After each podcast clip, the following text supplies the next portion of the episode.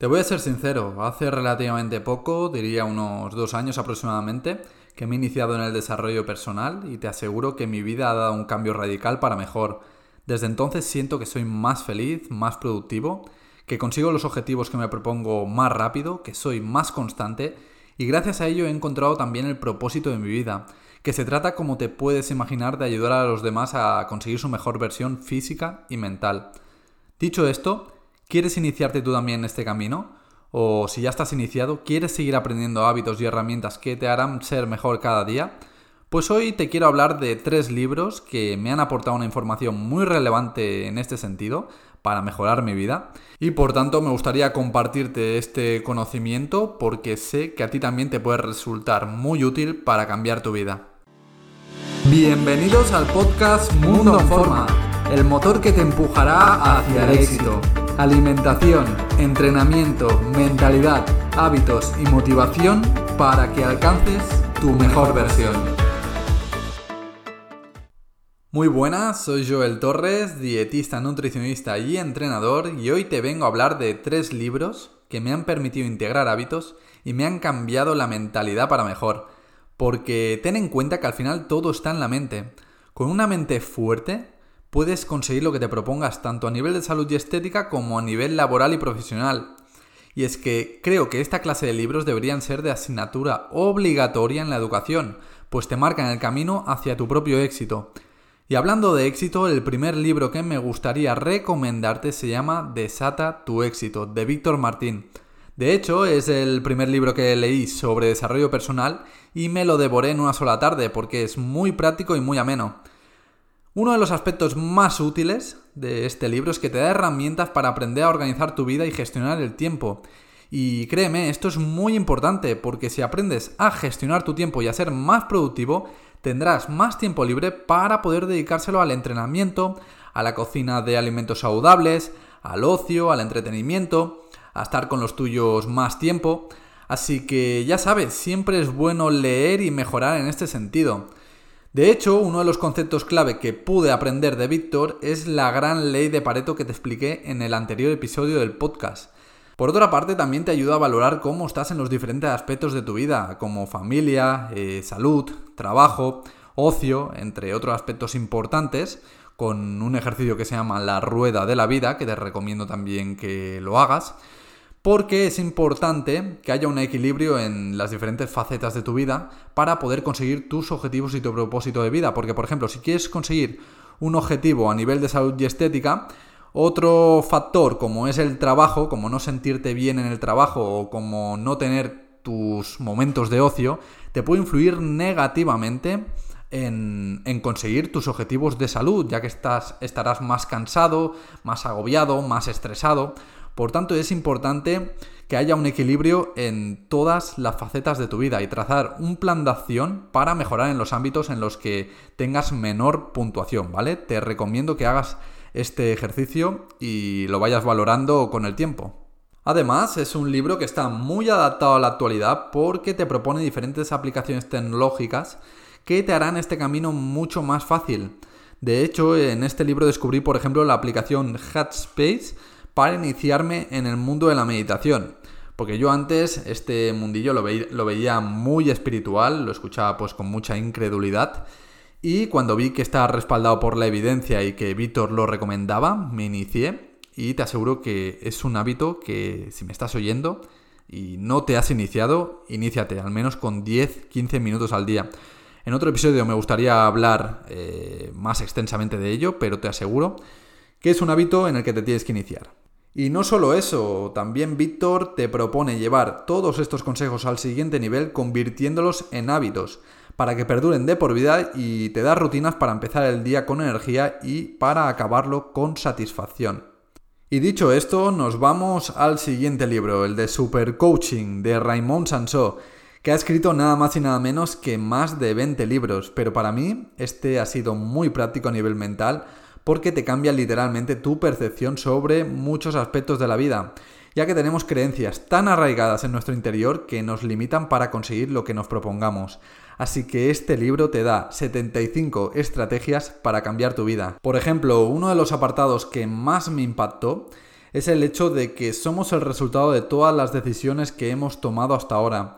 Y esta frase es muy poderosa, créeme, porque nos traslada toda la responsabilidad sobre lo que nos sucede en nuestra vida. La culpa de que no consigamos un objetivo como tal, por ejemplo a nivel de salud y estética, no es del cuñado, ni del vecino, ni de los ultraprocesados, ni del entorno, que está claro que pueden ser una influencia.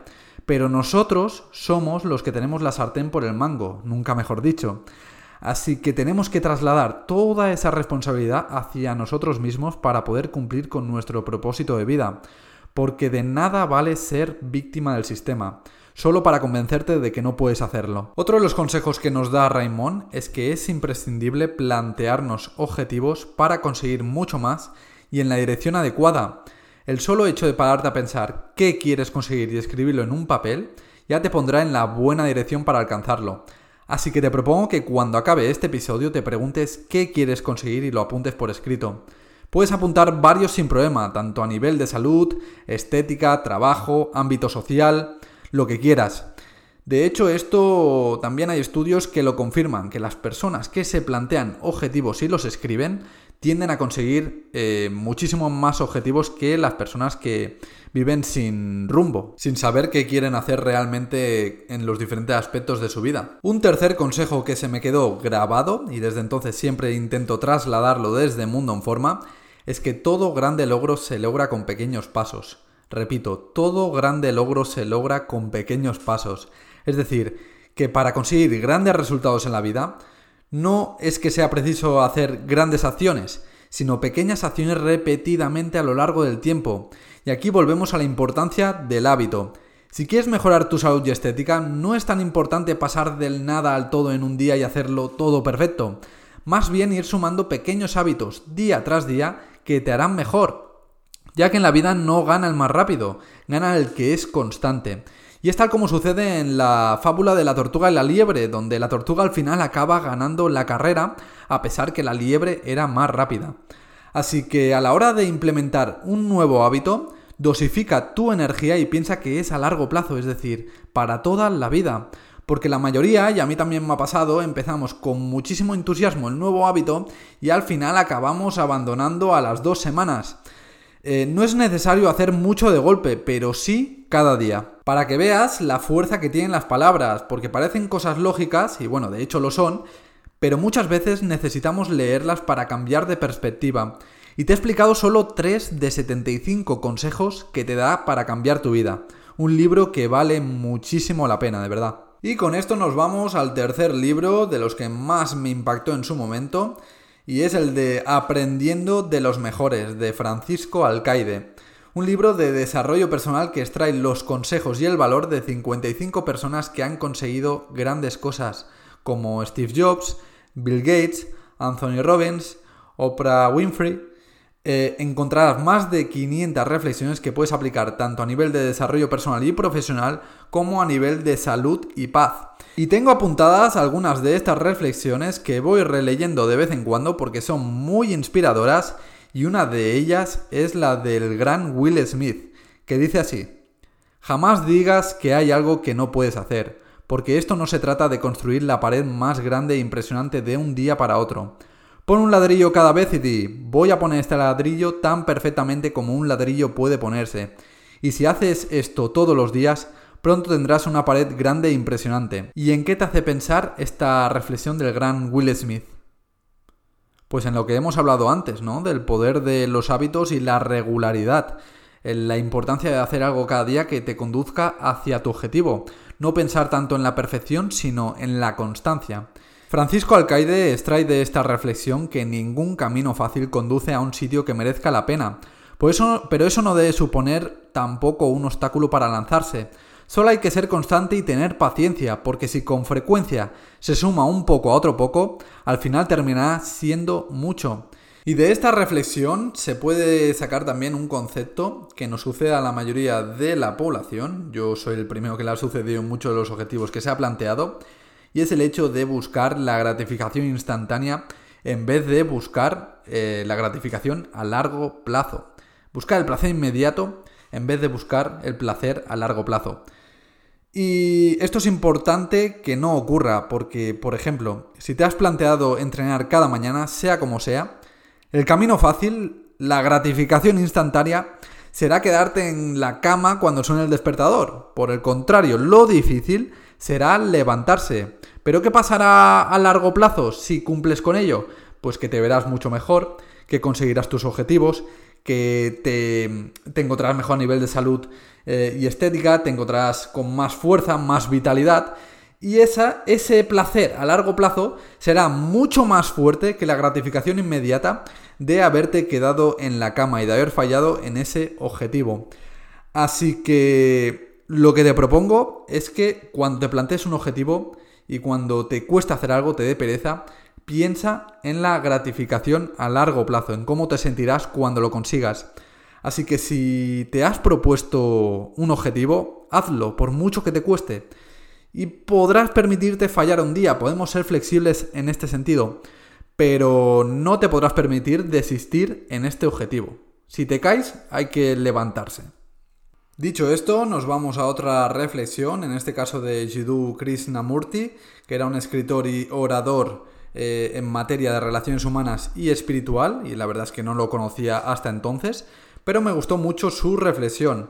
Y lo que dice es que la religión de todas las personas debería ser la de creer en sí mismas. Y lo que Francisco Alcaide extrae de aquí es que creer que se puede realizar algo moviliza a ir a por ello.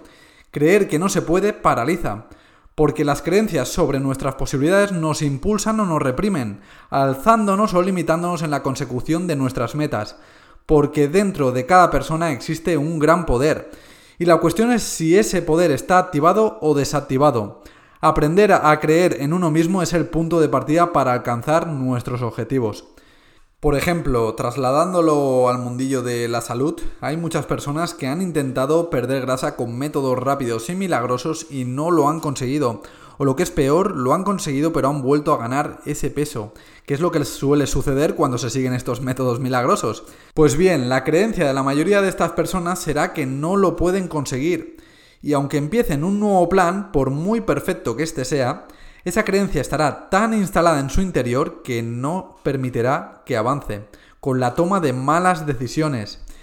Y es aquí donde lo principal eh, es que la mentalidad de esta persona cambie. Es aquí donde hay que eliminar las malas creencias resultado de las malas experiencias anteriores. Y una vez eliminadas, es cuando será posible empezar a caminar hacia la meta, hacia esa pérdida de grasa. Y con esta segunda reflexión finalizo el episodio de hoy. La verdad es que al final me he puesto un poco filosófico, pero la idea es aportar valor un poquito diferente al que aporto en otras redes sociales como Instagram o YouTube. Porque te aseguro que en estos aspectos es donde reside la toma de decisiones y por tanto la consecución o no de nuestras metas. Y hablando de metas, te recuerdo que al acabar este episodio es interesante que con previa reflexión apuntes tus objetivos en un papel. Espero que te haya sido útil y nos seguimos viendo por las redes. Acaba de pasar un muy buen día. Un abrazo, Mef.